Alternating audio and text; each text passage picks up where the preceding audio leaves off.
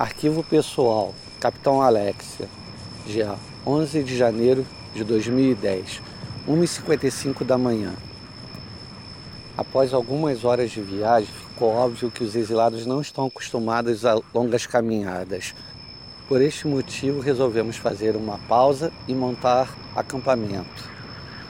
Como a noite está nublada, não conseguimos enxergar nada direito. Vai ser até mais seguro se esperarmos o amanhecer. Coloquei guardas fazendo turnos de vigilância.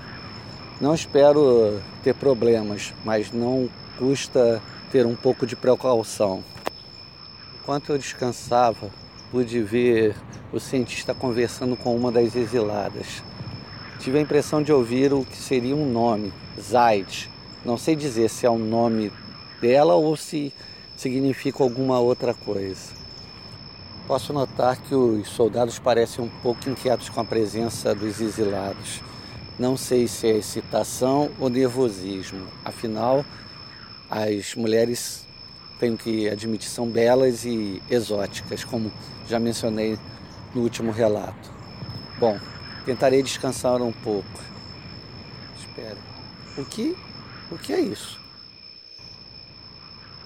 Estranho. É como se eu tivesse ouvido um sussurro. Deve ser minha imaginação, ou talvez o vento. Fim da transmissão.